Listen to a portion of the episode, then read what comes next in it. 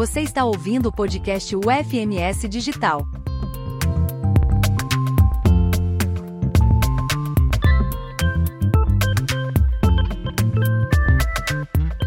Olá pessoal, sou a professora Isabelle Dias Carneiro Santos, sou é, professora adjunta na Universidade Federal do Mato Grosso do Sul, no curso de Direito. Sou mestre em Ciências Jurídicas Internacionais pela Universidade de Lisboa, Portugal.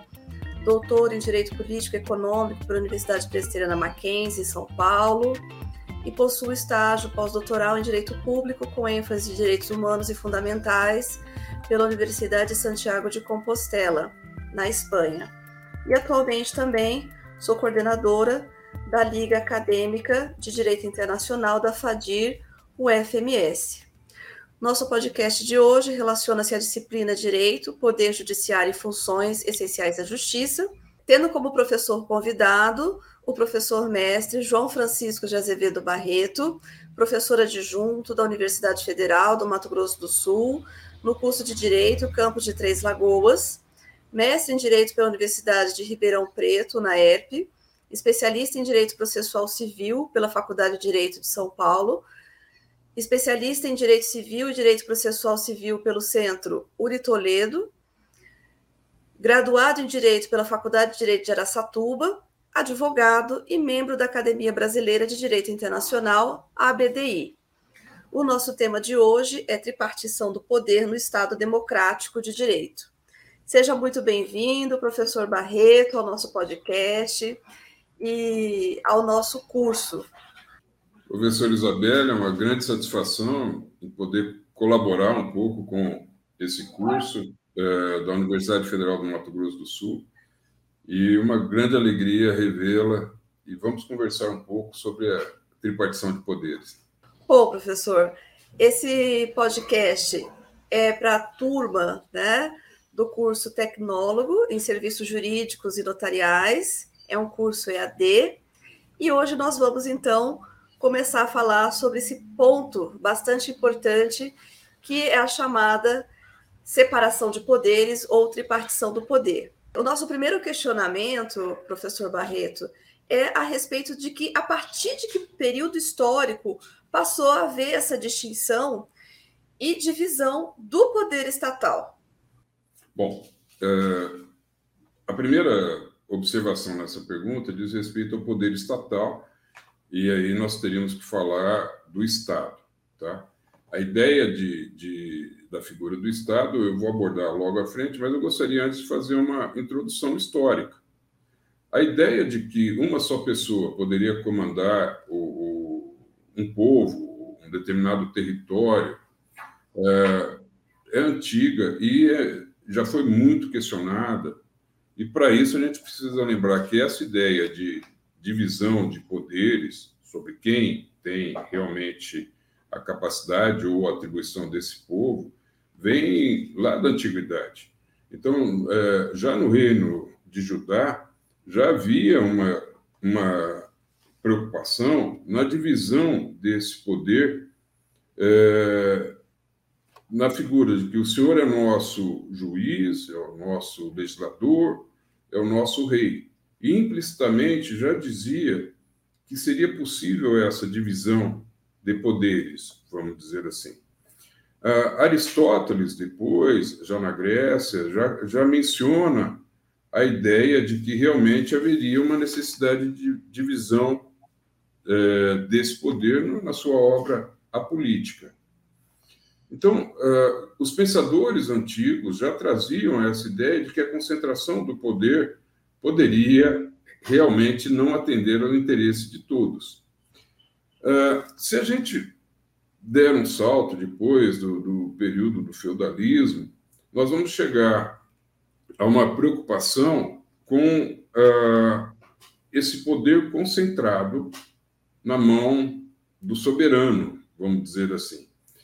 E a partir da formação dos estados contemporâneos, de uma forma bem rápida, Uh, nós chegaríamos aí ao século XVI, ao século, XVII, uh, onde, de certa forma, o Estado significa aquele povo sobre um determinado território, um determinado governo soberano, é, lembrando aí a figura de um rei, começou a haver muito questionamento. Então, nessa ideia de concentração de poder em uma só pessoa, é, os pensadores, pelas experiências de suas épocas, começaram a fazer propostas para que esse poder, de certa forma, fosse diluído. E surge uma figura central nessa história que foi Montesquieu, onde é, começa a mencionar que é, a ideia de um Estado e esse poder poderia ser realmente distribuído, e depois é, vem a ideia de Maquiavel, efetivamente, é, para trabalhar com essa ideia de divisão de poderes. Lembrando um pouquinho da história ao longo desses séculos, uh, surgem alguns momentos importantes na história da Inglaterra. Vejam que a limitação do poder do rei na Magna Carta de 1215 mostra essa preocupação. Depois, uh, na Revolução Gloriosa, surge realmente a força do parlamento sobre as ações de governança, vamos dizer assim. E, posteriormente, nós temos dois movimentos no século XVIII que chamam muito atenção. A primeira, o processo de independência das colônias que vieram a formar o país Estados Unidos da América.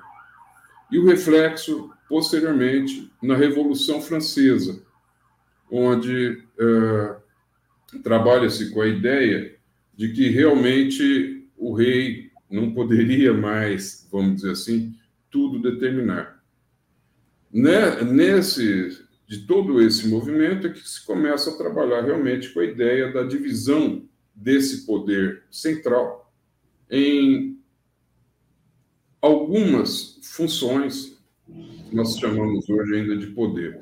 Então, em termos de determinação histórica, uh, há uma concentração, um, movimento forte do século XVI ao XVIII, que traz reflexos até hoje. Perfeito, professor. Isso é muito bom, né? Fazer é, esse retrocesso para que se possa compreender os dias atuais. E com base nisso é que eu venho fazer uma segunda pergunta. Qual a importância da teoria de freios e contrapesos, ou do check and balances, né, do inglês, para o direito brasileiro? Inicialmente, cumpre lembrar que a história constitucional brasileira vem a partir do século XIX, uh, a partir da proclamação da independência e o surgimento da primeira Constituição brasileira em 1824. Veja que, naquele momento, a ideia foi a, a divisão de poderes uh, com a possibilidade do imperador ter um poder diferenciado. Então, trabalhou-se ali com a criação de três funções do Estado: o legislativo, o executivo e o judiciário, e trouxe a ideia do, de um poder moderador. Dentro dessa construção, e, e já vindo de um modelo uh, mencionado, inclusive, por Locke, lá da Inglaterra, uh, ao final, se houvesse alguma necessidade de uma decisão uh, absoluta, esse poder conferi, seria conferido ao, ao imperador. No entanto, ao longo dessa, dessa trajetória de tomada de decisões, haveria a função do Poder Legislativo em criar leis e fiscalizar o Poder Executivo, a função do Poder Executivo executar, de fato, governar aquilo que tinha sido determinado na legislação, uh, e a função do Poder Judiciário no sentido de julgar as questões que lhe relacionadas ao interesse público e também resolver conflitos entre, entre uh, as pessoas que viviam aqui no Brasil. Pensando nessa construção e de um modelo que foi adotado uh, em vários outros países, um poder deveria limitar a atuação do outro, de tal forma que houvesse uma permanente aferição da atividade que fosse desenvolvida. Esse sistema, é, que nós poderíamos colocar é, nos tempos atuais, já na redução do poder executivo, legislativo e judiciário, faz com que, por exemplo, o poder legislativo, além de, da construção da lei, da fiscalização do poder executivo, possa julgar o presidente da República, possa julgar ministros do Supremo Tribunal Federal. O poder é, executivo pode vetar projetos de lei aprovados pelo Congresso Nacional. E ainda tem a possibilidade de é, é, trabalhar para que é, o Poder Judiciário tenha uma atuação regular. E o Poder Judiciário poderá julgar todas as questões aí que não forem dirimidas diretamente pelos outros poderes ou que gerarem conflitos que afetem a população. Essa possibilidade de um poder é, ter a capacidade de julgar outro é considerado aí, dentre outras atividades, esse sistema de freios e contrapesos. Ou seja, os poderes trabalhariam para que um tivesse, vamos dizer assim, umas palavras mais simples, sujeitado à apreciação de outro poder. De tal forma que dessa permanente atuação entre todos esses poderes, nós teríamos um sistema de freios, brecando, vamos dizer assim, algumas iniciativas, e alguns contrapesos para repor, ah, de certa forma, o interesse geral da população.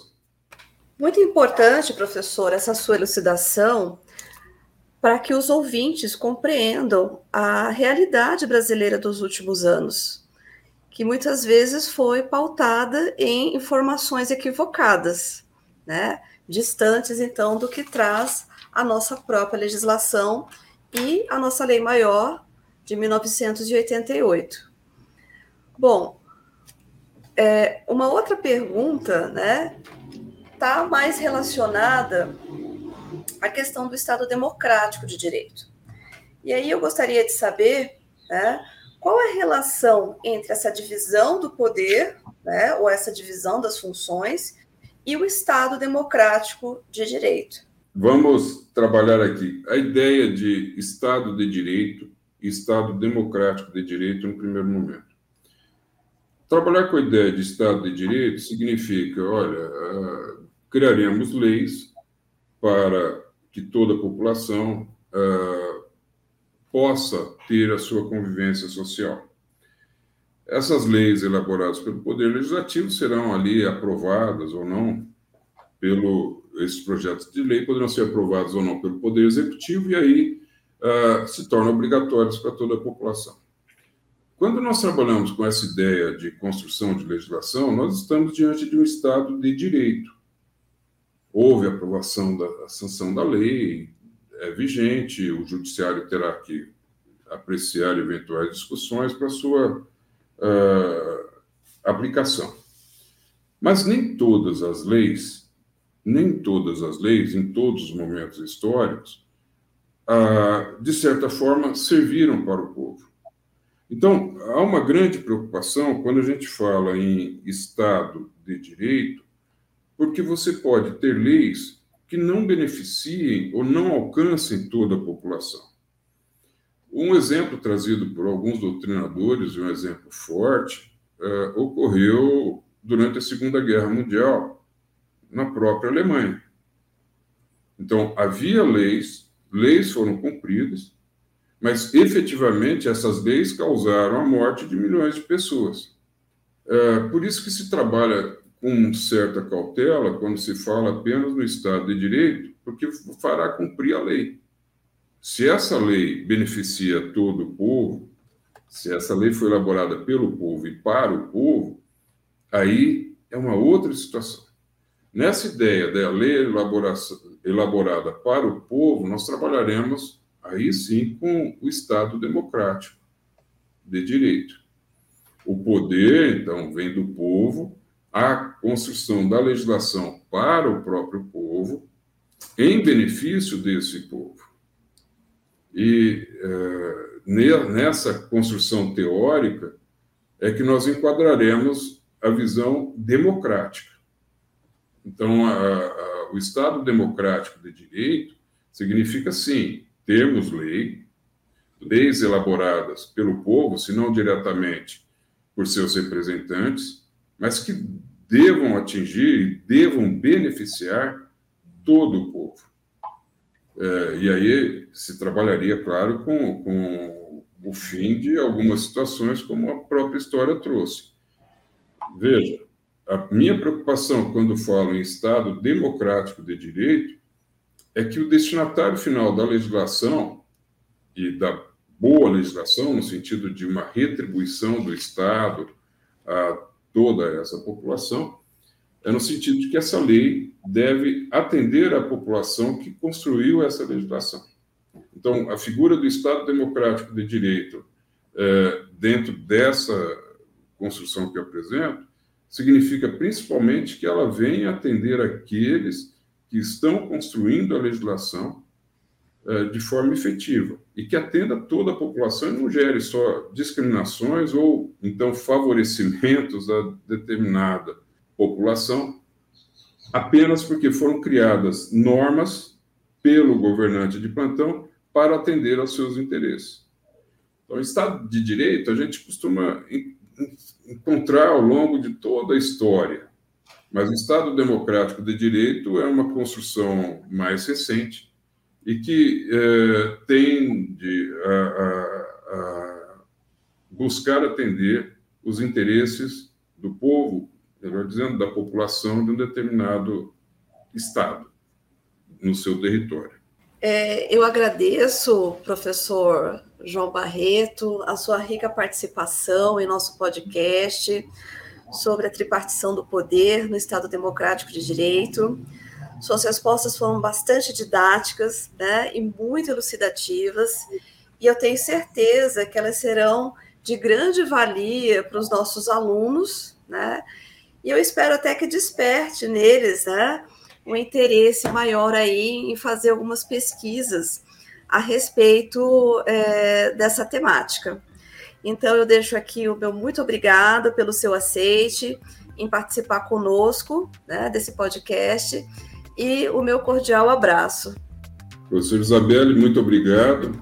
É, agradeço a oportunidade, espero que os acadêmicos mais interessados consultem os clássicos é, que tratam da questão política, da construção dessa, dessa divisão do poder, é, para compreender melhor, inclusive, o mundo que nós estamos vivendo.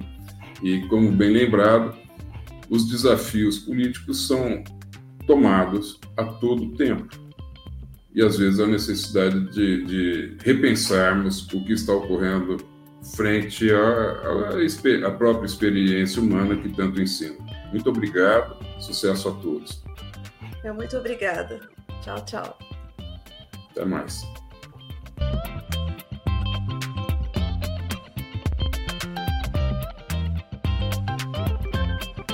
O podcast UFMS Digital é uma produção da Agência de Educação Digital e à Distância da Universidade Federal de Mato Grosso do Sul. Aqui você tem acesso a conteúdos inéditos e conversas inspiradoras que permeiam as disciplinas dos nossos cursos à distância. Escolha sua plataforma preferida para seguir nossos conteúdos.